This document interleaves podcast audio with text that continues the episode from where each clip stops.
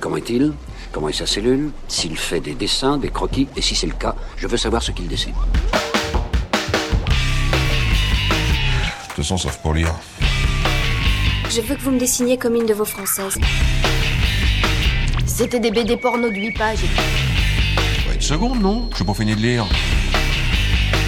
Bande FM.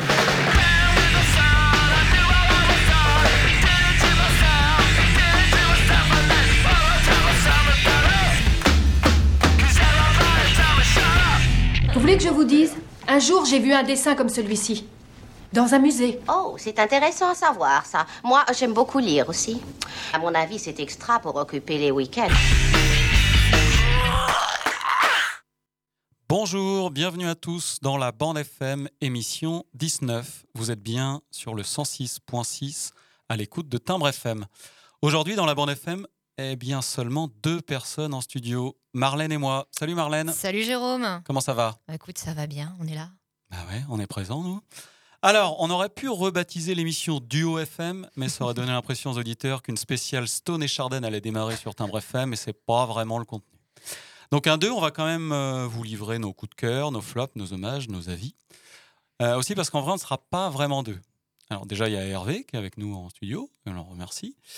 Et puis aussi parce qu'avec euh, après le télétravail, bah, la bande FM, grâce à des moyens techniques hors normes, a inventé le télé-bénévolat associatif.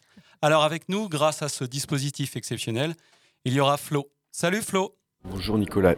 Alors, ouais, bon, moi c'est Jérôme, bon, tant, pis. Alors, qu'est-ce que tu as pensé quand j'ai proposé de t'appeler le gros couillonneau de la bande FM Vraiment, j'ai beaucoup aimé. En plus, euh, c'est celle qui exprime un peu son histoire. Cool, euh, merci Flo.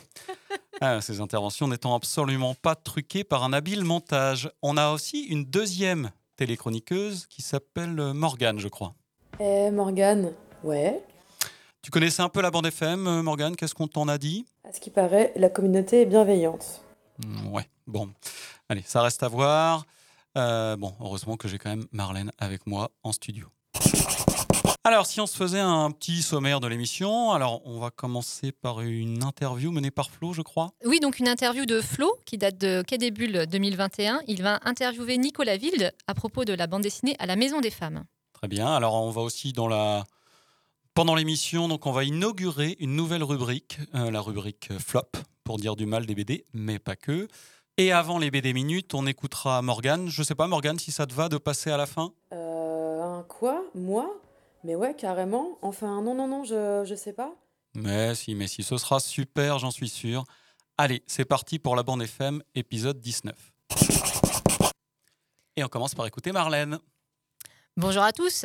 Dites-moi, vous savez qui est mort le 11 août 2022 Oh là. Ça vous dit rien? Non. Un auteur de bande dessinée? Non? Sampé? Ah. Jean-Jacques Sampé, mort à 89 ans? Il était surtout connu pour ses illustrations du petit Nicolas ou ses dessins de couverture pour The New Yorker. J'adore son dessin. Quelques coups de crayon suffisent à faire apparaître ses personnages, crédibles, mouvants. Un certain minimalisme est présent dans son trait qui me fait parfois penser à du Riser, mais dans un tout autre ton. Même si j'adore la provoque et l'humour noir de Riser, la poésie et la délicatesse de Sampé fait mouche pour moi et me donne le sourire.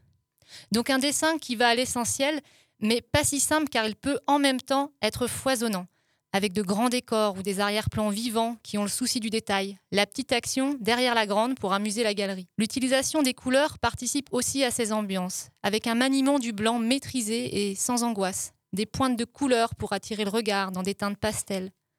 Sampé, pour moi, c'est la convocation de la nostalgie, des BD qui font du bien, qui réchauffent le cœur, des personnages simples, attendrissants, des histoires qui se déroulent dans un temps qui nous paraît loin et dont l'essence pourtant résonne toujours aujourd'hui. Dans la bibliothèque de mes parents, j'ai très tôt pu lire Raoul Taburin, une petite histoire de passionnés de vélo, d'amitié et de secrets dans un petit village. Raoul Taburin est le marchand de cycles de Saint-Céron, tellement pointu dans son domaine que dans cette ville on appelle maintenant les vélos des Taburins, signe de reconnaissance de la qualité des petits commerces de la cité. Aussi, on dit des bifailles pour les lunettes et du frognard pour du jambon. Seulement, Raoul Taburin a un secret. Il n'a jamais su faire de vélo. Tout gamin, à l'âge où l'on enlève les petites roues d'arrière de son bicycle, impossible de garder l'équilibre. Il enchaîne les gamelles. Il s'entraîne en secret et comme il revient toujours couvert de bleu de ses escapades, le village le prend pour un véritable crack, un casse-cou. Loin de se décourager, il va jusqu'à démonter entièrement l'engin pour en comprendre le moindre fonctionnement et en devient expert, ce qui tracera son destin professionnel. Il développe en parallèle un sens de l'humour qui lui permet toujours d'esquiver la mise en péril de son secret. Dans le village, il se noue d'amitié avec un nouvel arrivant, Hervé Figougne, un photographe, si doué que dans le village, les photos seront bientôt nommées des. des. des figouignes. Des figouignes. Seulement voilà, horreur, malheur, un beau jour, Figougne demande à Raoul de le prendre en photo sur un taburin. Oui, un, un vélo. Ça suit Ce dernier n'ose pas avouer son secret. Il reporte, il diffère, il fuit, il perd sa bonne humeur, il se montre négligent dans son travail, il deviendrait presque aigri, au point de finir par s'embrouiller avec son épouse pour la première fois en huit ans de mariage.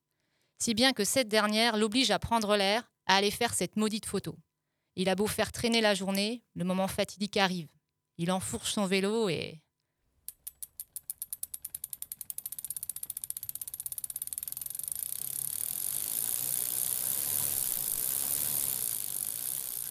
vous laisse découvrir cette BD touchante qui nous parle de relations humaines avec beaucoup de pudeur, de délicatesse et de sincérité.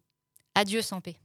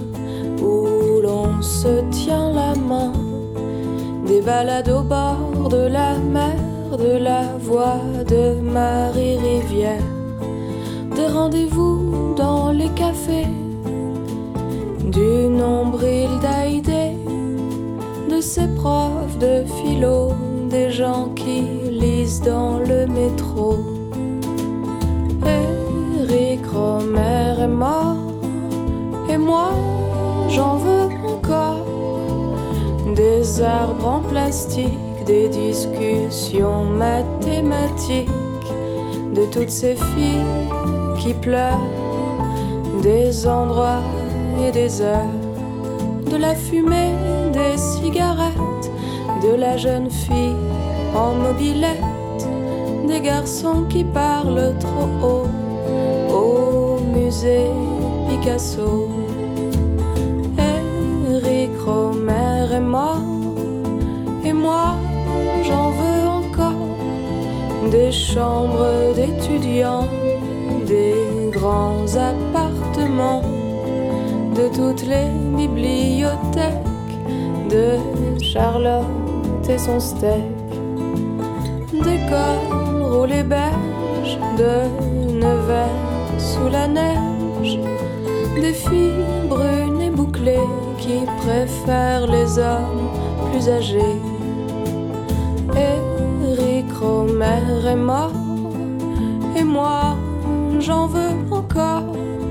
Il y a sur l'étagère, au rayon Eric Romer, une trentaine d'orphelins qui attendent le prochain. Une trentaine d'orphelins qui attendent le prochain.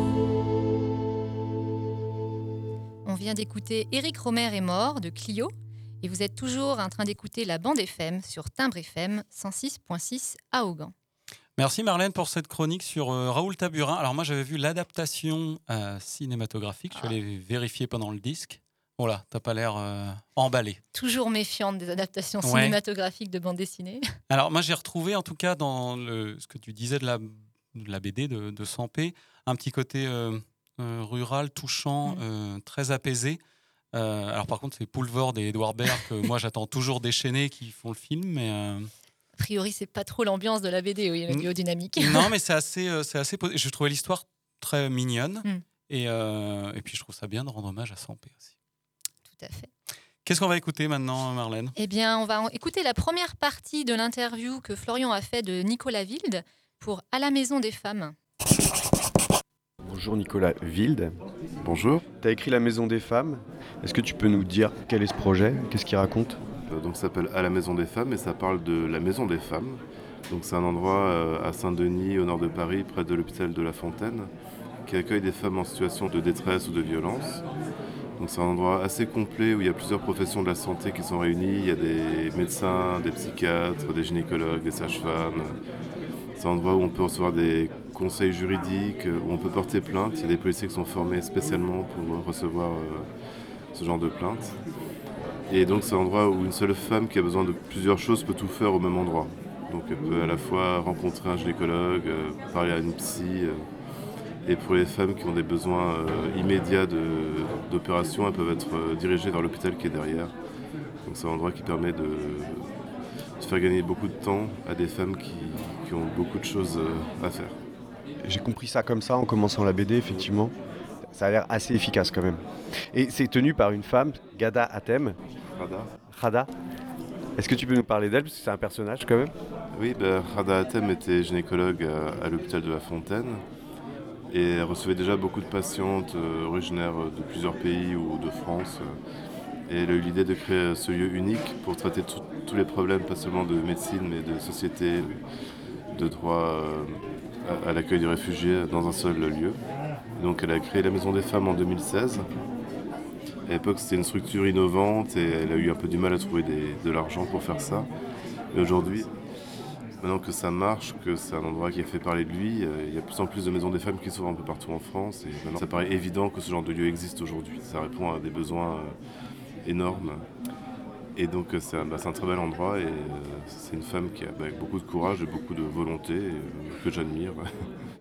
Tu peux nous raconter les premiers moments où tu es allé là-bas euh, Oui, donc au début, je ne savais pas du tout à quoi m'attendre.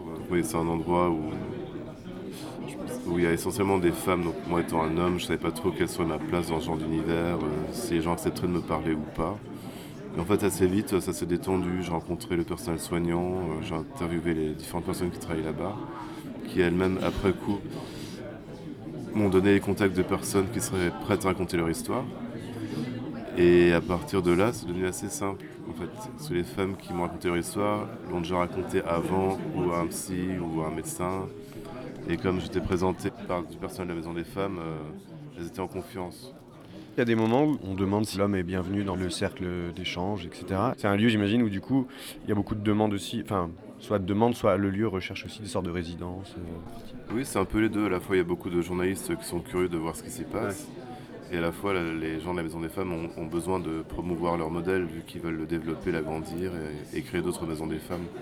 Donc c'est vrai que par moment, il y avait beaucoup de journalistes sur place. Parfois, ça peut gêner un peu le- la tranquillité du lieu. Et en même temps, ça rapporte beaucoup en termes d'image. Et...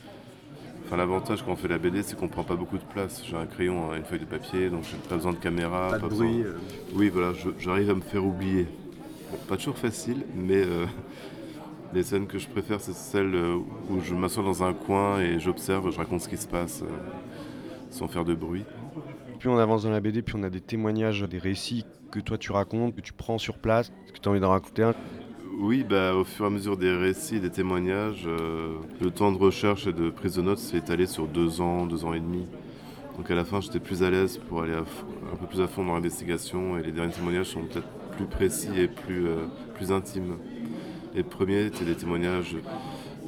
J'avais une vision un peu plus géopolitique de l'ensemble des migrations.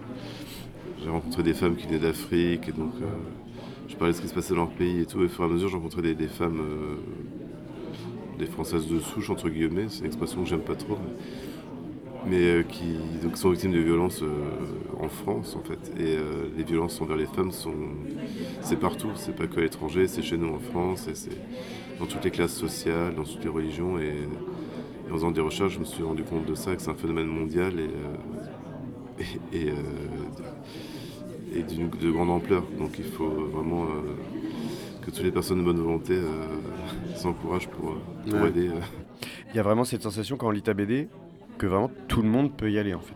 On sent ce lieu de, en porte ouverte, euh, on va pas te juger quand t'arrives. quoi. Ah non, surtout pas. Enfin, c'est vrai que c'est, euh, c'est ouvert à tout le monde. Après, les gens, les personnes qui habitent pas à Saint-Denis ou ailleurs en France, euh, je sais qu'il y a d'autres structures similaires qui sont en train de s'ouvrir un peu partout sur le territoire. Et donc c'est vrai que suivant où se trouvent ces maisons des femmes, les problèmes sont différents. Dans le nord de la France, il y a peut-être plus de problèmes liés à l'alcoolisme.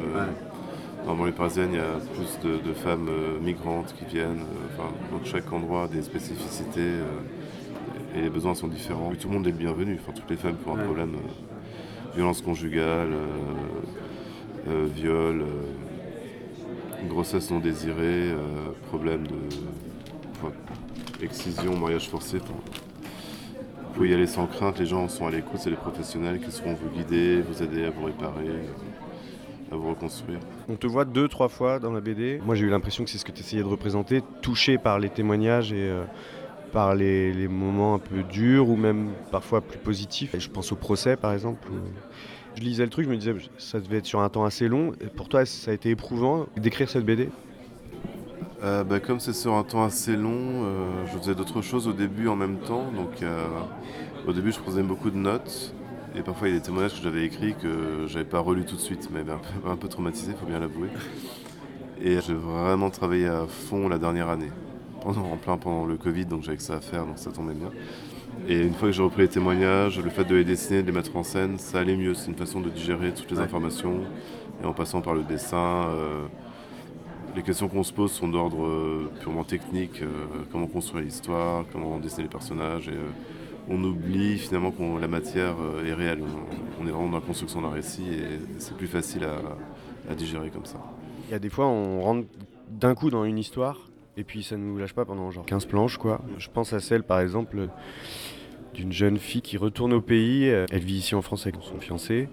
Et euh, elle lui dit si dans 15 jours je suis pas rentré, viens me chercher. Voilà, c'est un pays africain. Effectivement, elle rentre pas. Je te laisse un peu raconter la suite, mais avant, ce que je voulais dire, c'est que ce qui m'a impressionné, ce truc un peu facile qu'on dit que la, réalité est plus ouf que la fiction, tu vois. Mais vraiment, ça fait partie de ce genre d'histoire. Quand on te les raconte, tu te dis waouh, enfin, c'est fou, quoi.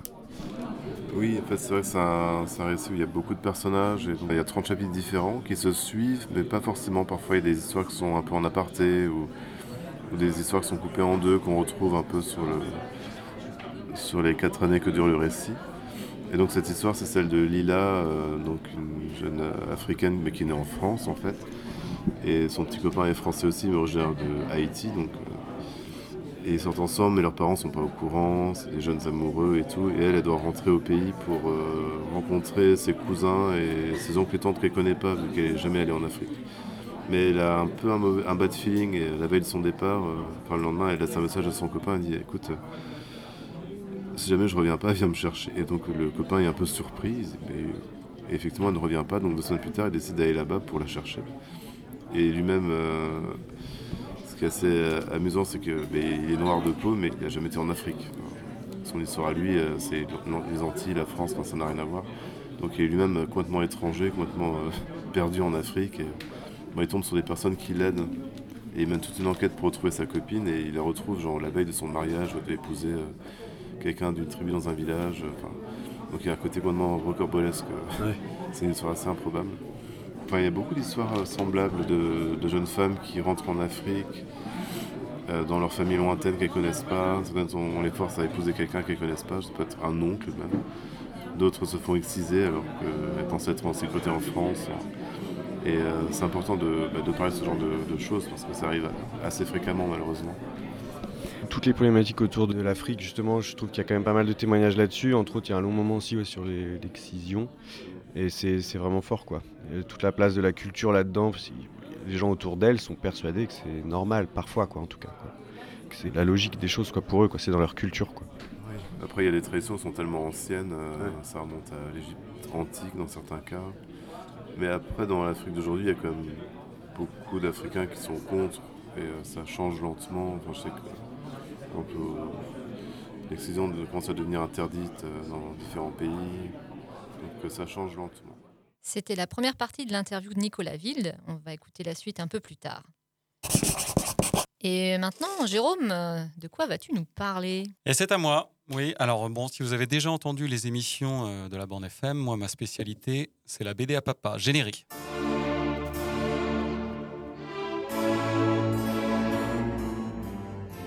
Aujourd'hui est un jour historique. Pour la première fois, j'interviens pour faire une chronique qui n'est pas en lien avec la BD à papa. En effet, pour la première fois, je me libère de mes chaînes et tiens à vous livrer ma vérité sur la rubrique que j'anime habituellement. En effet, derrière cette équipe en apparence rigolarde et bienveillante, il se trame des choses pas nettes. Car dès mon recrutement, j'ai été condamné à livrer à chaque émission une chronique sur la BD à papa, alors que je n'en suis nullement spécialiste. Je sais, vous y avez cru, tant la qualité était au rendez-vous. Alors aujourd'hui, les perfides instigateurs de ce complot étant absents, je peux me lâcher. Et oui, je suis libre de vous parler de ce que je veux, en rapport avec la BD quand même. Aujourd'hui, il s'agit d'une chronique à l'accent italien très prononcé. Je suis vital et je le reste, et dans le verbe et dans le geste.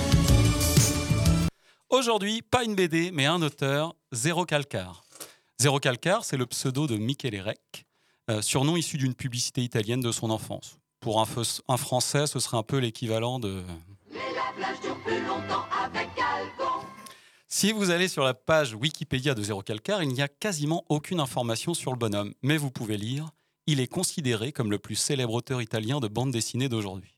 Je ne sais pas qui le dit, mais c'est marqué. Alors qu'a signé Zéro Calcar Plusieurs ouvrages autobiographiques depuis 2011 environ. La prophétie du tatou, Oublie mon nom, le plus fameux Koban Calling, dans lequel il raconte son voyage au Kurdistan, pour faire connaissance avec le bonhomme, qui est, qui est parfaitement francophone, on écoute une interview où il explique comment le choix de l'autobiographie s'est imposé à lui.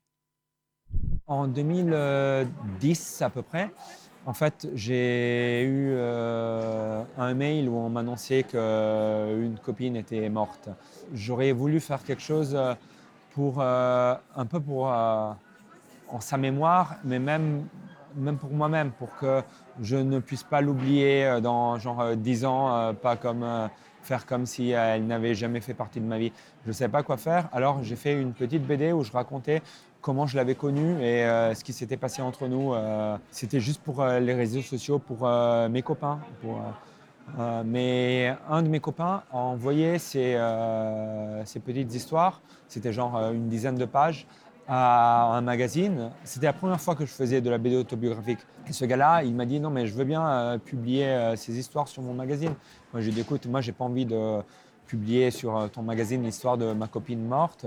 si jamais je, je, veux le faire, je veux le faire dans un livre bien fait et tout mais je peux dessiner d'autres histoires euh, sur le même genre, avec moi comme personnage, ma conscience qui est représentée par un tatou et tout ça. Lui, il m'a dit oui, et en fait, euh, ça a eu euh, beaucoup de succès. Le blog est arrivé en même temps à peu près, et donc en fait, j'ai continué à faire de la BD autobiographique, parce que c'est ce que j'arrive à faire le mieux en fait. C'était l'extrait d'une interview menée par Wars Got Prod. Zéro calcaire, c'est effectivement faire de l'autobiographie. Il raconte sa génération, son quartier, Rebibia, quartier populaire de Rome dont il n'est pas parti malgré le succès. Son style graphique est influencé par les mangas, Dragon Ball notamment. Il concède aisément avoir piqué deux trois trucs à Larsenet et Boulet qui selon moi sont peut-être les meilleurs dans la veine autobiographique en France. Il admire également beaucoup JP, dessinateur italien très connu. Dans ses BD, Zéro Calcar n'hésite pas à afficher ses névroses, ses dialogues internes. Il se met notamment en scène avec un ami imaginaire, un tatou donc, qui représente sa conscience en quelque sorte. Au fur et à mesure des différents albums, il explore son histoire familiale, ses relations amicales, le décès tragique de son ami évoqué dans l'interview. Il parle de lui sans pudeur, mais sans s'exhiber. Il parle de certains petits riens de nos vies, mais un peu mieux que tous ces comiques qui nous font le coup des sketchs, euh, le sketch des piles euh, dans le plat dans l'entrée. Il nous parle de la difficulté de faire des choix, d'assumer ses choix, de ne pas se tromper sur ce qu'on trouvera dans le regard des autres.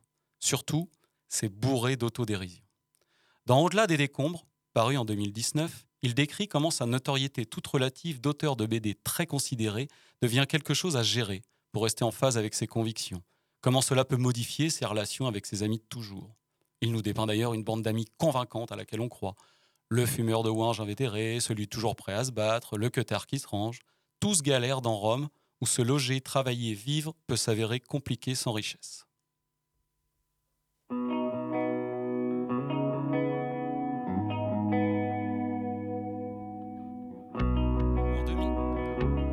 En 2021 sort sur Netflix la série d'animation En découpant suivant les pointillés de Zéro Calcar. Elle raconte le voyage de Zéro avec deux de ses copains pour se rendre aux funérailles de la fameuse amie décédée. Mini-série de 6 épisodes d'une vingtaine de minutes, on y retrouve toute la force de Zéro Calcar. Il se confie, raconte ses peines, ses joies, ses rigidités, ses moments où il aimerait que son cerveau soit en off, ses regrets. Wow, wow, wow, wow, wow, wow, wow. Ils vont se calmer derrière là. Alors le titre de la série n'est pas fameux. En italien, ça donne attention parce que je me suis quand même pas mal entraîné. Strappare lungo i bordi. Ouais, Ça claque, hein? Je le dis hyper bien. Alors je vous mets, pour bien plonger dans l'histoire, un petit extrait de la série en version française. Je me souviens en particulier que vers la fin de cet été haut en couleur, j'étais à un concert avec ma pote Sarah et qu'elle m'a dit Zéro, je te présente Alice, une copine. Discute un peu avec elle pendant que je vais chercher des bières.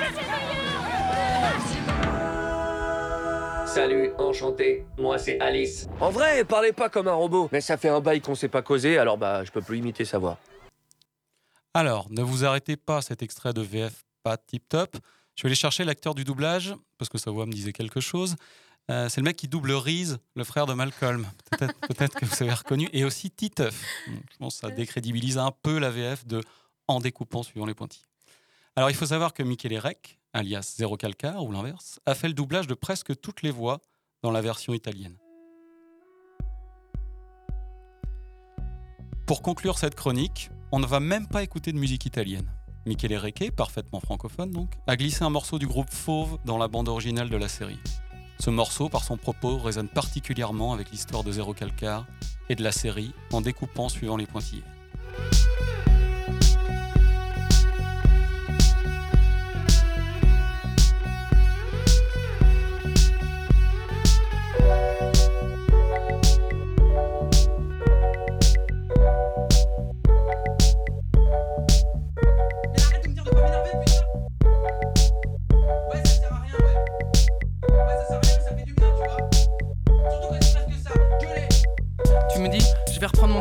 Je sais pas quand on va se revoir. Moi j'ai beau essayer de te rassurer, de te promettre, il faut pas que tu t'en fasses. Tu me répètes, on sait jamais. Alors non, évidemment, on sait jamais. On sait jamais ce que la prochaine nuit nous réserve, mais toutes les autres non plus, tu vas par là. Parce qu'après tout, il y en a bien qui s'endorment dans leur baignoire ou avec une clope allumée. C'est sûr que personne peut savoir de quoi demain sera fait. Il y a tellement d'histoires. Rien que la fameuse légende urbaine du gars qui sort s'acheter des clopes et qui se prend une caisse en bas de chez lui parce qu'il regarde son téléphone. Tu vois, moi aussi j'ai peur. J'ai peur en permanence qu'on m'annonce une catastrophe ou qu'on m'appelle des urgences. Mais on a la chance d'être ensemble tous les deux, de s'être trouvés. C'est déjà prodigieux. Alors, oh les cœurs, oh les cœurs, on peut encore se parler, se toucher, se voir. Oh les cœurs, oh les cœurs, oh les cœurs. Il faut se dire des belles choses qu'on gardera pour plus tard. Oh les cœurs, oh les cœurs. On peut encore se parler, se toucher, se voir. Oh les cœurs, oh les cœurs, oh les cœurs. Approche-toi de moi, serre-moi fort. Avant qu'on se sépare. Avant qu'on se sépare. Je te connais comme si je t'avais fait. Et je sais bien qu'en ce moment ça marche pas fort. Tu te réveilles tous les matins et tu t'endors chaque soir en redoutant les sales nouvelles et les coups de pute potentiels de la vie. Tu m'imagines déjà parti en fumée, fracassé, la pliée à cause d'un montant de portière de voiture. Mais ça peut pas marcher comme ça. De toute façon, je compte pas me laisser faire aussi facilement, je te rassure. Alors oui, peut-être. Peut-être qu'un jour je finirai au 15-20 à cause d'un retour de flamme d'enfoiré. Ou que toi tu claqueras dans l'AVC à 40 ans sans même avoir pris le temps de me dire au revoir correctement. Tu vois, moi aussi j'ai peur. J'ai peur en permanence qu'on m'annonce une catastrophe ou qu'on m'appelle des urgences. Mais on a la chance d'être ensemble tous les deux, de s'être trouvés. C'est déjà prodigieux. Alors, oh les cœurs, oh les cœurs. On peut encore se parler, se toucher, se voir. Oh les cœurs, oh les cœurs, oh les cœurs. Il faut se dire des belles choses qu'on gardera pour plus tard. Oh les cœurs, oh les cœurs. On peut encore se parler, se toucher, se voir. Oh les cœurs, oh les cœurs, oh les cœurs. Approche-toi de moi, serre-moi fort. Avant qu'on se sépare. Avant qu'on se sépare.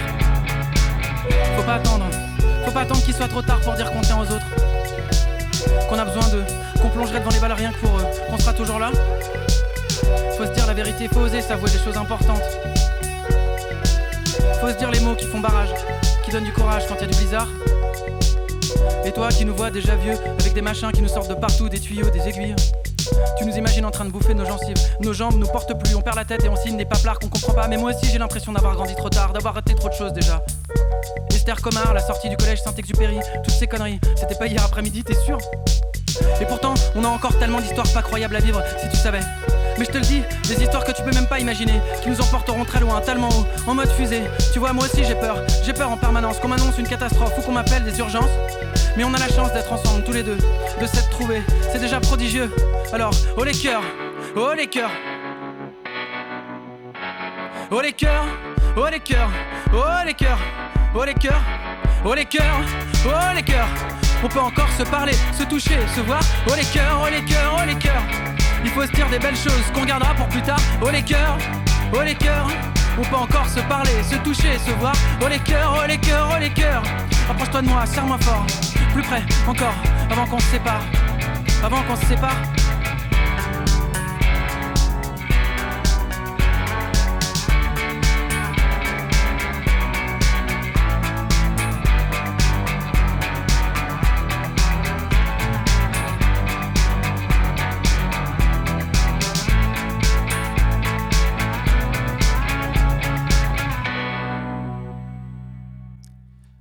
Toujours sur le 106.6, vous écoutez la bande FM, l'émission BD de Timbre FM. On vient d'écouter euh, Fauve, le groupe Fauve, avec la chanson Oh les cœurs.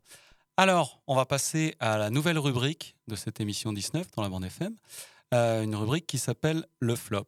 Alors, en devenant BD-fil, en aimant de plus en plus d'auteurs, en commençant différentes séries, on se met à attendre les sorties.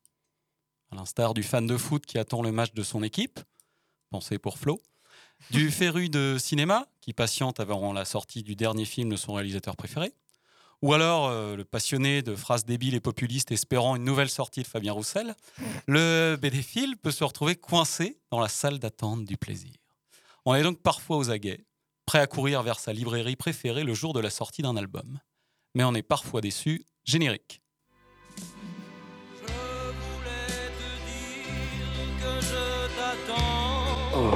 Je, je suis déçu.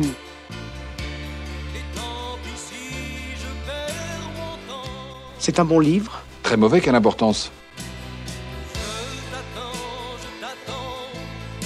Je sais pas, je vous l'affirme, c'est pas terrible. C'est nul, nul, archi nul, vous êtes des zéros.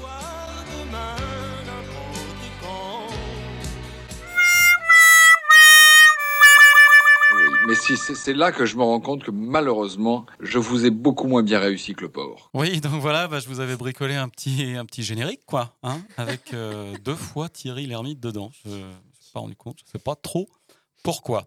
Alors, moi, j'ai voulu créer cette euh, rubrique parce que mon flop à moi, c'est un album alors qui m'a vraiment donné envie de créer cette rubrique. Mais vraiment, je l'ai lu, je l'ai commencé, et je me suis dit, il faut faire une rubrique flop. Alors, il s'agit de Nos corps alchimiques de Thomas Gilbert. Est-ce que Marlène, ça te dit quelque chose? Jamais entendu parler. Tu n'en as jamais entendu. Et tant mieux. Euh, euh, ouais, quel bonheur. Alors, en fait, j'attendais cet album, pas parce qu'on m'en avait dit du bien, ce qui pourrait arriver. euh, heureusement, hein, parce que la personne qui m'aurait conseillé ça, il aurait fallu qu'on rompe amicalement. Euh, non, parce que j'avais sincèrement adoré un album de son auteur, à savoir Les filles de Salem. Ah oui Voilà, donc c'est Thomas Gilbert qui avait fait Les filles de Salem. Donc je vois traîner euh, nouvelle sortie d'une BD de Thomas Gilbert, Nos corps alchimiques. Et là, euh, là c'est le drame. hein. C'est vraiment. Alors c'est incroyablement pompeux. Si vous voulez, c'est comme une BD mais sans histoire dedans. Il est question de trois personnes, apparemment toutes un peu amoureuses les unes des autres, qui sont réunies par un des trois qui prévoit de les unir ensemble. Enfin, je ne sais même pas si ça a lieu à la fin. C'est une succession de scènes incompréhensibles où les personnages sont censés avoir des sortes de discussions pseudo-philosophiques. C'est vraiment pompeux à souhait et tout à fait incompréhensible. Alors, voilà, je voulais, je voulais un peu en parler quand même.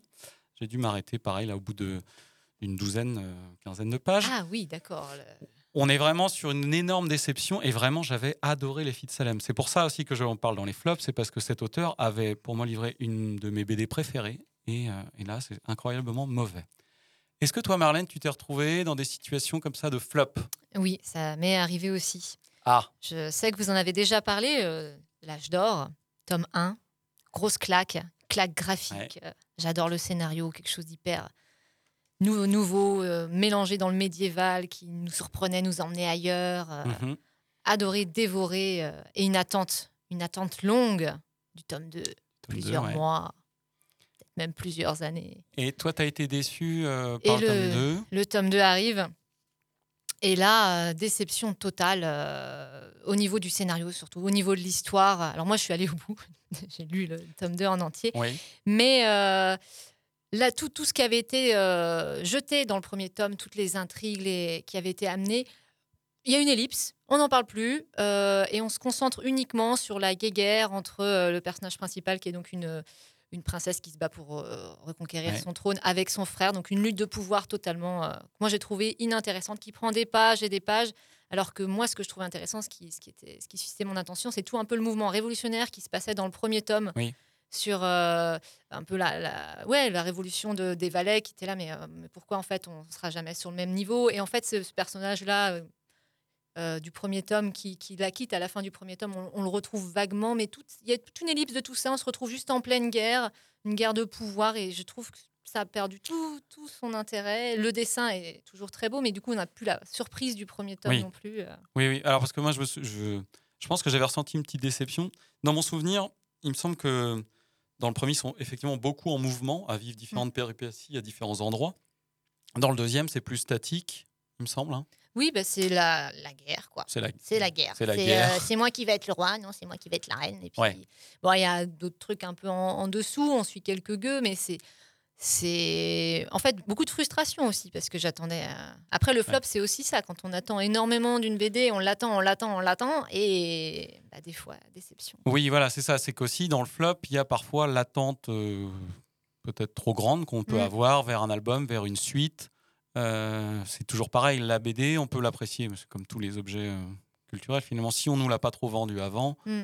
ou qu'on l'attend pas trop, ça va aller. Parce que moi, je me souviens donc du tome 2 euh, de l'âge d'or. Il y a aussi toujours ce côté graphique, ces couleurs qui sont assez incroyables. Ouais. La toute fin, notamment, moi, j'avais été saisi par un- des effets de couleurs assez, assez...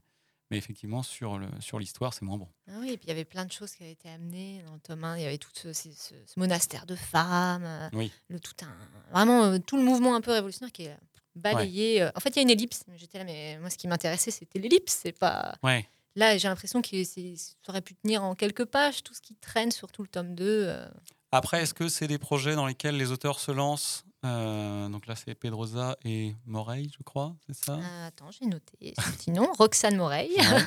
Euh, Peut-être qu'ils se lancent sur une histoire qu'ils envisagent de faire sur 3, 4 albums et puis ils décident finalement de. Je sais pas. Ouais, c'est Je difficile sais, de. je suis pas sûre parce que avec le succès du premier tome, euh, il y avait quelque chose qui était appelé ou juste lui, c'est l'histoire qu'il voulait raconter et euh, elle Oui, ne oui. parle pas à moi tout simplement. Ouais, ouais, ouais, ouais.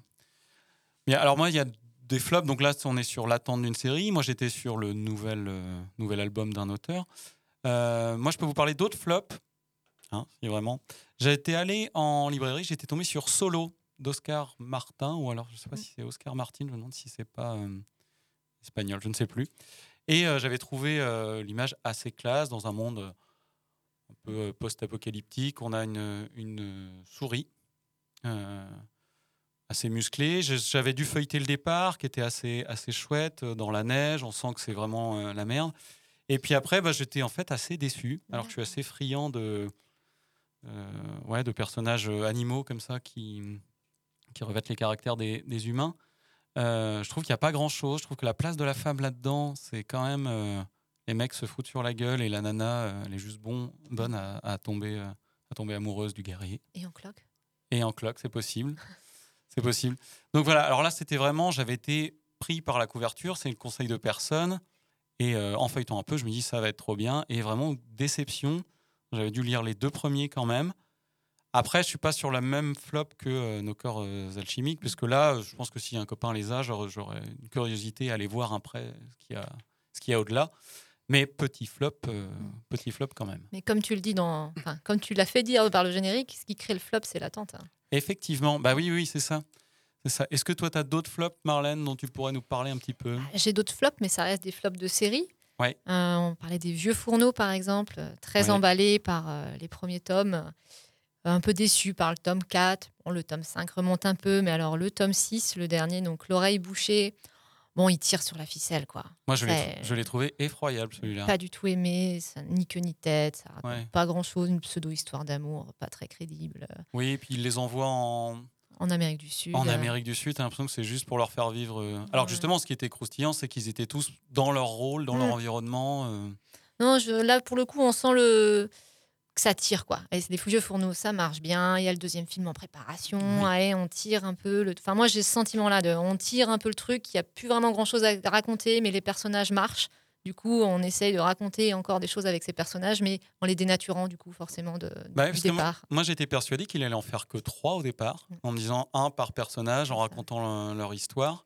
Euh, je crois qu'il y en a un septième qui doit sortir dans pas longtemps. D'accord. Eh Il me ben- semble. Alors moi, j'avoue que j'ai quand même une grande tendresse pour les vieux fourneaux, donc je pense que je vais essayer de me le procurer. J'irai jeter un œil. Voilà. On est quand même d'accord. On est quand même d'accord. Euh, ok, ok. Alors tu, je crois que tu voulais aussi nous parler de Trackmage Oui, éventuellement. ben, c'est encore la même chose. Trackmage euh, en deux tomes de Relom et, et Lupano. C'est encore à Lupano. Lupano, dis donc. Qui, euh, au début, c'est euh, de l'Eric Fantasy avec beaucoup d'humour, très parodique, avec un, un producteur de fromage euh, qui en a marre de la magie, qui vient détruire ses- ses- son élevage, ses villages. Et du coup, il décide, de, il décide de partir en quête contre les magiciens du pays pour. euh, Oui, c'est ça. Il en a marre des, des- de ceux qui l'empêchent de faire du fromage. C'est ça, c'est un petit peu le petit producteur contre les, les vilains capitalistes hein, en, Oui. en arrière-texte.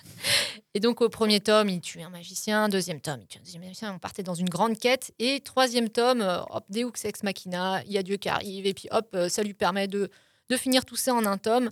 Mais là, ça me donne plutôt le, enfin, ouais, une déception parce que j'attendais une série un, un peu plus longue et puis euh, plus fournie, qui, qui détaille un peu. À chaque fois, c'est un univers, un magicien, une personnalité.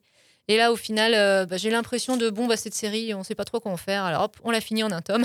Ouais. Et puis c'est un peu l'inverse. Tout à l'heure, c'était on étire, ça marche, on étire. Là, c'est Ouais. bon, euh, bon, euh, je sais pas quoi faire de ces personnages. Allez, on va, on va tout finir ça en un tome et puis basta. Après, tu parles de Dieu qui arrive dans le tome 3. Euh, Moi, j'ai trouvé ça assez marrant parce que je crois que Dieu lui donne l'occasion de retourner sur Terre pour. À plusieurs reprises, oui. Et du coup, euh, l'autre qui est quand même un peu, Un peu con. un peu con, un peu naze, euh, bah, il a besoin d'y retourner encore, puis encore une fois, puis euh, je crois qu'à la fin, Dieu est en burn-out à moitié. Hmm, je me souviens plus trop Ouais. tellement ça. m'a- Pourtant, je l'ai lu il y a deux semaines. hein, mais Ah oui, d'accord. vraiment. euh, Vraiment, euh, ouais. Non, ça m'a déçu. Ouais, je... Oui, ça, reste drôle, etc. Mais je- moi, j'ai cette sensation en la lisant de bon, allez, euh, on finit. Bon, au moins, ils l'ont fini, parce qu'il y en a qui, du coup, ne finissent jamais. Oui, oui, oui. Mais là, j'ai le sentiment oui, qu'ils se sont un peu lassés du personnage, de cette chose-là, qu'ils avaient envie de passer à autre chose et que du coup, ils ont clôturé la, Oui. la série en un tome. Et bon, un peu, un peu flop pour moi. Ouais, ouais, ouais. Euh, moi, j'ai un dernier flop à soumettre. Euh, alors, euh, avec moi, là, j'ai Fun Home d'Alison Bechdel, qui est une de mes BD, je pense, préférées. Euh, Home, c'est l'histoire, euh, c'est autobiographique, donc euh, d'Alison Bechdel, qui raconte son enfance dans une maison où son père s'occupe notamment de, des funérailles des gens et cache son homosexualité. Donc, on rentre dans cette maison avec beaucoup de de non-dits. vraiment, je ne sais pas trop. Voilà, c'est un, un- une BD sur laquelle j'aimerais faire une chronique, mais je ne saurais pas trop comment expliquer comment elle est bien. Et j'avais découvert que bah, Alison Bechdel avait fait une suite qui s'appelle C'est toi ma maman, je crois. Alors déjà dans le titre, il y avait quelque chose de vraiment titre Oui. un peu pourrave, quoi. Enfin, ou alors, sauf si c'est pour un, un album jeunesse euh, utilisé en moyenne section. Ça dépend de la réponse. hein. Si la réponse est non. Ouais. bah, euh, en tout cas, quand on lit le- la suite, c'est vraiment pas terrible. C'est beaucoup de séances chez le psychanalyste. Alors, c'est plusieurs années. euh, En fait, quand elle raconte l'histoire de son père dans Home, elle a 25 ans. Là, elle en a 20 de plus. Elle raconte l'histoire de sa mère, mais elle se raconte beaucoup et ça tourne vachement en rond. Donc là, on est vraiment sur, une, encore une fois, une suite ou une, une BD géniale. Et. euh, et on attend et on se trompe. Alors l'avantage ici, c'est que vous pouvez lire Home euh, sans lire euh, C'est toi ma maman. Parce que c'est vraiment, je pense, c'était censé être juste un roman graphique au départ. Et donc, euh, donc un, voilà. un quoi, pardon? Un roman graphique. Pardon je crois que c'est comme ça qu'on dit. Flop. C'est- Flop total de. donc, euh, donc voilà, c'était la petite euh, rubrique flop. Je sais pas, Marlène, d'autres flops euh, éventuellement Hmm. sous la main? Là, sous la main, euh, non. Pré- Présentement, non. Après, il y en a, moi, j'en ai plein d'autres dont je pourrais parler. hein. Les, les Astérix faits uniquement par Uderzo. A même, des fois, c'est même plus des flops, c'est des trahisons. c'est Des, des naufrages. Ouais, des naufrages, exactement. On verra. On vous parlera peut-être plus tard de nos flops. Euh, en tout cas, Lupano très présent. Et oui, Alors, euh, dans quelques flops, là. Ouais, alors justement, parce qu'il sait aussi créer l'attente, ces BD euh, de qualité. On aime beaucoup son humour. Par ailleurs, moi, j'aime beaucoup ses positions politiques, mais peut-être qu'il a du mal à conclure. Peut-être. Ou qu'il tire un peu, des fois. Après, quand tu on fait énormément, parce qu'il est très prolifique, Lupano, en ce Oui. moment. Donc, euh, forcément, quand on fait beaucoup de choses, bah, Oui. il peut y avoir du moins bon aussi. C'est dur de tout réussir. Mm. Effectivement. Allez, on passe à la suite. Et alors, qu'est-ce qui se passe maintenant? Eh bien, on va écouter la deuxième partie de l'interview de Nicolas Wilde par Florian Aquedébul. Je pense aussi à un autre témoignage vraiment que j'ai beaucoup aimé. En plus, euh, c'est celle qui exprime un peu son histoire par de la bande dessinée. Du coup, quelqu'un dans la maison des femmes t'interpelle là-dessus en disant Ah, il y a une jeune femme qui fait de la BD sur son histoire. Après, ça devient presque un personnage aussi de la BD. Oui, tout à fait. Bah, c'est Sophie. Donc, euh, elle-même n'a jamais été à la maison des femmes, mais euh, la psy qu'elle fréquente. Et à la maison des femmes, elle a aussi un cabinet en dehors de la maison des femmes. Donc, elle a rencontré en dehors, mais bon, c'est pas trop grave. parce que toute la maison des femmes, c'est c'est pas que cet endroit, c'est un peu tout- toute la planète est une maison des femmes, j'ai envie de dire. C'est beau, mais oui. Et donc, sa psy Elsa voulait que je rencontre pour savoir ce que valaient ses dessins, vu qu'elle dessine, raconter en BD euh, sa propre histoire. Donc, qui était victime de violences conjugales et, et pendant sept ans, elle, a commencé à perdre pied avec la réalité. Genre, euh, elle a tellement entendu dire qu'elle était nulle, qu'elle était moche et tout, que elle subissait toute cette violence et elle commençait à se détach- détacher d'elle-même du réel et dès qu'elle dessinait, ça l'ancrait de nouveau. Elle s'était écrit une espèce de preuve euh, par l'image de ce qu'elle avait vécu. Et ce carnet était un peu un acte de résistance et c'est un peu ça qui l'a permis de tenir en fait pendant ces sept années. Et du coup, euh, quand on me l'a montré, j'étais assez surpris par le résultat qui est très fort. Et elle m'a autorisé à reproduire certaines scènes que j'ai mises dans la BD. Au bout d'un moment, on se rencontre et la narration, il y a, on passe d'une personne à deux narrateurs et euh, ses dessins sont en couleur, les miens sont en noir et blanc. On a mélangé les deux. Donc je raconte son histoire un peu en détail et par moments, c'est elle qui, est- c'est sa voix qui reprend le dessus. Et c'était assez beau de travailler comme ça, assez inattendu et, le résultat est chouette. Dans le récit, euh, on apprend qu'elle fait de la BD. Je me suis dit, tiens, ce qu'il va oser C'est quand même une démarche hyper intéressante, je trouve. Surtout que son dessin est amateur, mais il est très intéressant et je trouve que les espaces sont bien respectés. On comprend la narration de son dessin. Du coup, quand on tombe dessus, on se dit, ah, il a vraiment mis les dessins c'est top aussi, quoi. En particulier, je trouve qu'elle dessine son enfant. On voit le désespoir qu'elle avait là-dedans, quoi. Parce que aussi, des fois, elle se fait frapper par son mari. Et des fois, ce qui la retient, et j'imagine que c'est vraiment beaucoup de femmes, c'est le fait d'avoir leur enfant, en fait, qui est là. Elles peuvent pas partir, elles, elles veulent pas laisser leur enfant, en fait, aussi. Oui, il y, a ça. Il y a plusieurs raisons pour lesquelles on ne quitte pas un homme violent. Ben, une fois qu'on est sous emprise, euh, parfois on n'a nulle part où aller, où l'homme a réussi à faire le vide autour de vous, et vous n'avez plus d'amis, vous êtes seul, euh, et partir pour aller où? Enfin, l'emprise peut être telle qu'une fois qu'une femme est détruite, qu'elle pense qu'elle est nulle, qu'elle sert à rien, ben, elle y croit vraiment. Et souvent, il y a des femmes qui, ben, qui commettent un suicide au bout du compte. C'est vrai qu'on parle beaucoup de féminicide d'hommes qui tuent leurs femmes, mais je ne sais pas si on compte dans les féminicides les femmes qui mettent fin à leur jour suite à la violence psychologique et physique du conjoint. C'est quasiment le dernier témoignage, je crois, qui est juste effrayant de l'emprise d'un homme, euh, une femme qui est retrouvée euh, presque morte dans sa voiture, qui s'est suicidée, enfin qui a fait une tentative de suicide, pardon. L'histoire commence comme ça. Son homme arrive à l'hôpital, il est presque désolé pour tout le monde, il paraît presque gentil. ah, Qu'est-ce que les enfants vont être euh, effondrés, tout ça. Et juste la nuit d'après, il la descend dans la cave, il l'asperge d'essence et lui fait croire qu'il va la... Et tout est comme ça, avec le couteau sous la gorge, il lui demande d'appeler ses amis pour euh, qu'elle leur dise de couper les poings avec et tout ça. Cette histoire, elle est vraiment, vraiment. Enfin, on est au fond, au fond du fond là. Ouais, ça c'est l'un des témoignages les plus horribles Ah ouais. que j'ai entendus.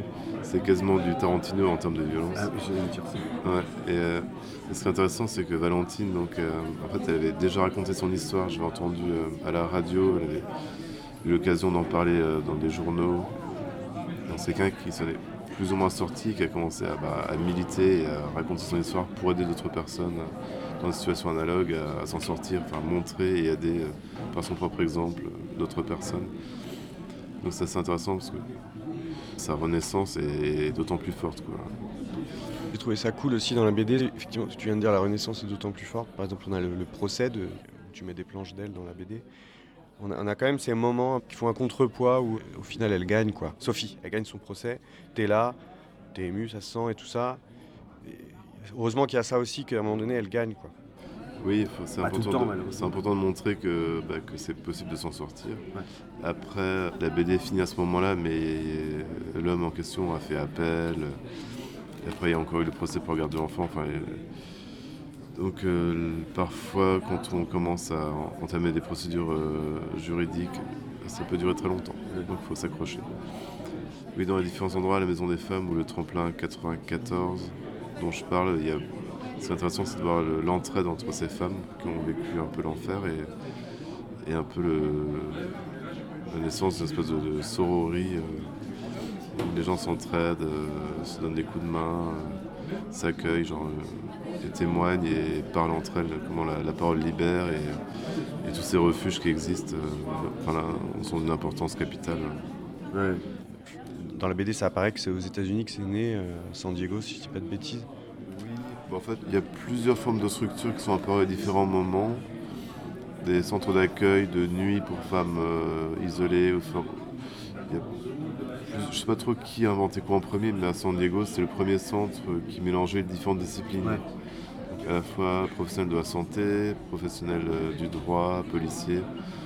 Et donc cette idée de combiner tous les métiers dont on a besoin pour euh, aider une personne, je crois que c'est né là, ouais. Plus ou moins.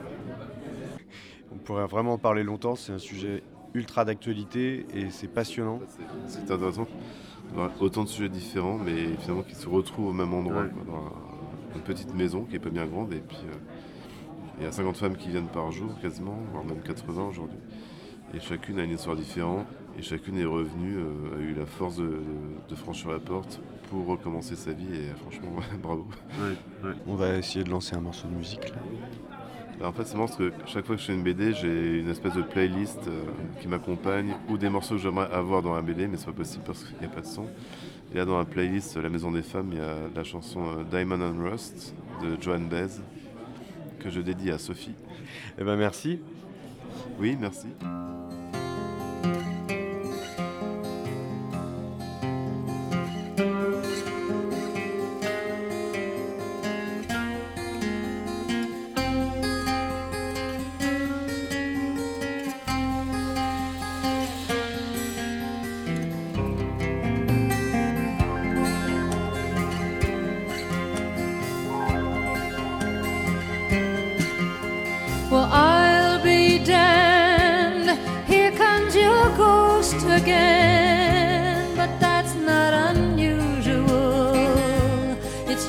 That the moon is full and you happen to call. And here I sit and on the telephone, hearing a voice I'd known a couple of light years ago, heading straight for a fall.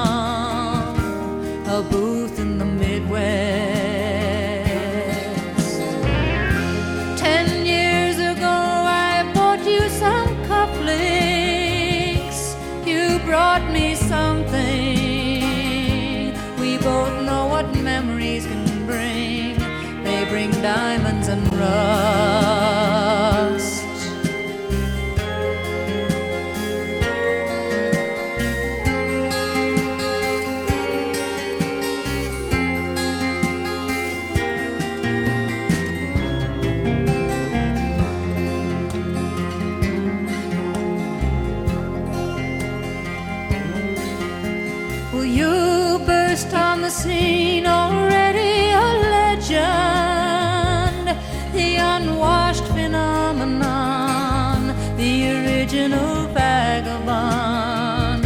You strayed into my arms, and there you stayed, temporarily lost at sea. The Madonna was yours for free. Yes, the girl on the half shell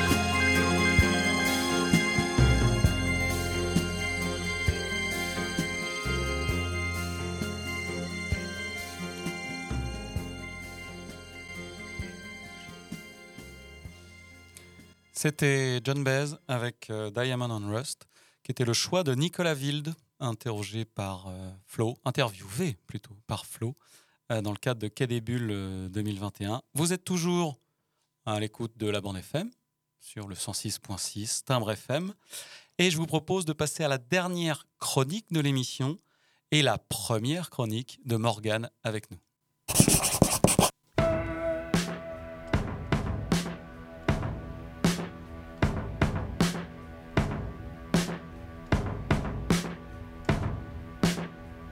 Eh Morgane, ouais.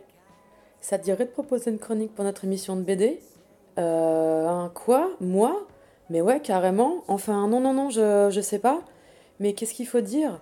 Je ne sais même pas comment on, comment on fait une chronique, comment ça marche. Bon, alors, à ce qu'on m'a dit, il faut se lancer, et tant pis si la première chronique n'est pas terrible. À ce qui paraît, la communauté est bienveillante. Alors, le plus simple euh, pour moi, pour me lancer, c'est de tout euh, simplement vous parler de la dernière BD qu'on m'a prêtée. C'est une BD passée par une collègue de travail, parce qu'au taf, nous avons pris la délicieuse habitude de nous passer des BD, des BD qu'on kiffe, ou en tout cas en ce qui me concerne, des BD qu'on vient d'acheter, qu'on n'aime pas, et qu'il faut bien rentabiliser, comme par exemple Le Château des Ruisseaux, pour ne pas la nommer, ou encore des BD dont le sujet a un sens symbolique. C'est comme ça que ma collègue médecin m'a passé une BD sur l'histoire de la médecine, pour pouvoir joliment travailler sur mon hypochondrie notoire et aussi pour nourrir ma fascination pour l'un des plus vieux métiers du monde. Je me donne donc deux minutes pour vous convaincre que oui, une BD de 300 pages sur la naissance de l'ophtalmologie ou les prémices de la chirurgie sans anesthésie, ça paraît comme ça un peu relou, mais vraiment ça vaut le coup d'œil. Après, pour être honnête avec vous, je ne suis pas une BD-vore depuis très longtemps, par ailleurs je ne dessine pas. J'ai parfois du mal à expliquer pourquoi j'aime, pourquoi je n'aime pas tel style, tel coup de crayon ou tel univers. Mais bon, allons-y pour la chronique de L'incroyable histoire de la médecine, fruit du travail de la collaboration de Jean-Noël Fabiani, médecin de son état, et de Philippe Bercovici, auteur de la série Les femmes en blanc par ailleurs. Bon, bah, ce qui m'a plu, c'est déjà évidemment d'avoir l'impression d'apprendre des choses sur un sujet très large et très complexe, sans avoir à faire presque aucun effort.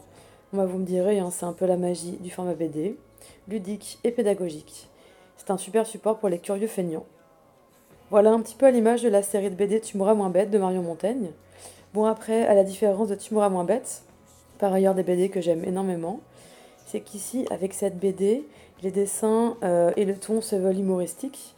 Il y a un je ne sais quoi de pas très très moderne dans le dessin, et aussi euh, des blagounettes un peu humour de daron.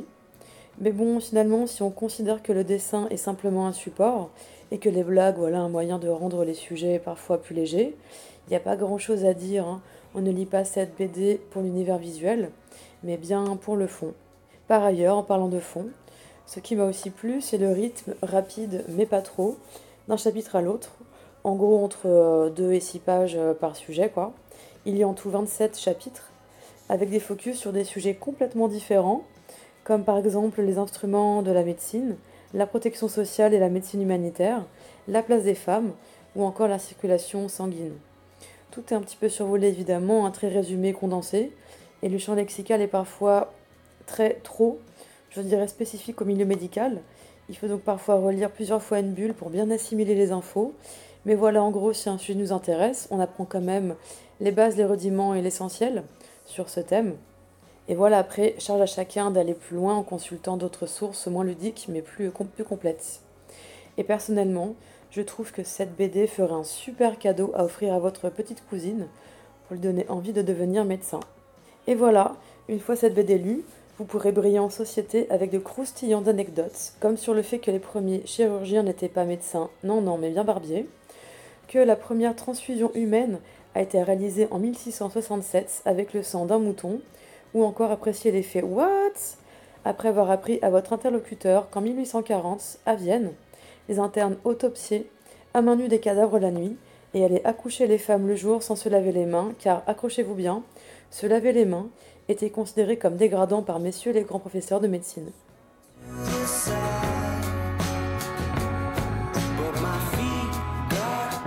Je vous rappelle les références de la BD de l'incroyable histoire de la médecine. L'auteur est donc le professeur Jean-Noël Fabiani, l'illustrateur est Philippe Bercovici, la coloriste est Isabelle Lebeau, la maison d'édition Les Arènes BD, il s'agit de la nouvelle édition augmentée de 2020.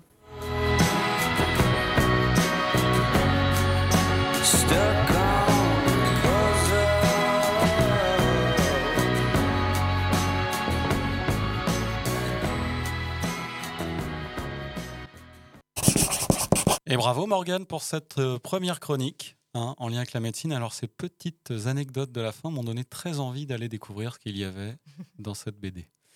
Bien, pour finir, on va se faire un petit BD minute.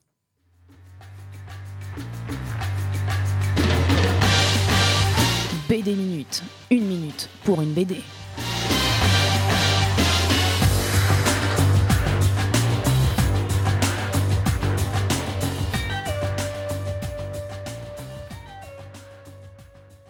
BD minute, euh, on va commencer tout de suite avec Marlène. Et oui, alors BD Minute, euh, moi aujourd'hui je vais vous parler d'un manhwa, donc euh, un manga coréen qui s'appelle The Breaker en 10 tomes.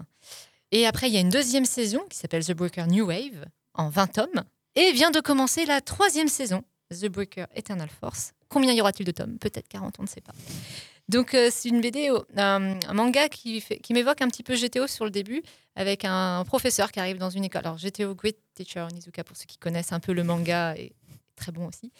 Et donc c'est un professeur qui arrive dans, dans une école, il y a un élève qui est harcelé par d'autres. Au début, euh, bon, ça l'emmerde, lui il est là, il essaie de séduire un peu euh, les autres profs, les nanas, et puis finalement il va prendre ce gamin en panne, il va essayer de, de l'entraîner, et donc ce, ce jeune va, va découvrir euh, tout un monde d'arts martiaux, une société d'arts martiaux secrète, le Murim qui s'appelle. Et donc c'est un gros manga de baston, hein, ça se fout beaucoup Ah. sur la tronche, hein. mais des fois c'est cool aussi. Et, euh, et en même temps on va développer, on va découvrir un peu tout le système de cette société, le Murim, euh, avec des enjeux politiques. À toi Jérôme Bien, on va rester sur euh, la thématique euh, de l'Asie, mais pas du tout sur la thématique de la violence. Donc Oh. là, moi, je vous parle de Le vieil homme et son chat de Nekomaki. Euh, alors, c'est Le vieil homme et son chat n'ont plus peur des chiens. Euh, c'est l'histoire d'un petit pépé euh, qui vit tout seul, ou presque, car il vit avec son chat.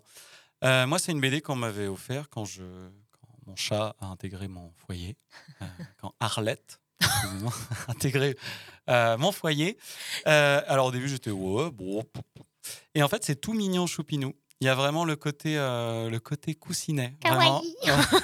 C'est vraiment, c'est des petites anecdotes du, du, voilà, du vieux avec, avec son chat qui, qui l'occupe bien parce qu'il est, il est bien seul, ce vieux-là. Alors c'est un ancien, un ancien instit. Peut-être que je me reconnais un peu aussi. euh, je me prépare peut-être pour l'avenir. Et voilà, les gens passent le voir, mais il est un peu seul et ce chat l'occupe bien. Et voilà, on sent que c'est parfois le chat qui dirige un peu quand même. Voilà, c'est tout choupinou. Beau tempo. Ouais. Bah, C'était quoi alors, toi, ta référence? Donc The Breaker de Kung Jin Jeon et Jin Won Park Ambitieux de Euh. choisir un BD minute comme celui-là. de, aux éditions Booken Manga. Ok, et moi, c'était Le vieil homme et son chat n'ont plus peur des chiens. Alors, c'est un tome 1, peut-être qu'il y en aura plusieurs. Ou 40. Ouais, ça se trouve, il y en a plein d'autres, je ne sais même pas. C'est signé Nekomaki et moi, je l'ai lu chez Casterman. Bien, conclusion de l'émission. Alors, une émission quand même, on se faisait la remarque, aux thématiques assez euh, réjouissantes. hein. Une amie morte, euh, un hommage à Sampé, La nostalgie. la nostalgie, les flops, euh, la médecine. Bon, c'était voilà, un drôle de fourre-tout. C'était l'émission 19 de la bande FM. On se retrouve tout bientôt sur le 106.6 pour une nouvelle émission. À très vite. Bye bye. Comment est-il? Comment est sa cellule? S'il fait des dessins, des croquis, et si c'est le cas, je veux savoir ce qu'il dessine. Toute façon, sauf pour lire. Je veux que vous me dessiniez comme une de vos françaises. C'était des BD porno de 8 pages. Ouais, une seconde, non? Je pas fini de lire. Bande FM.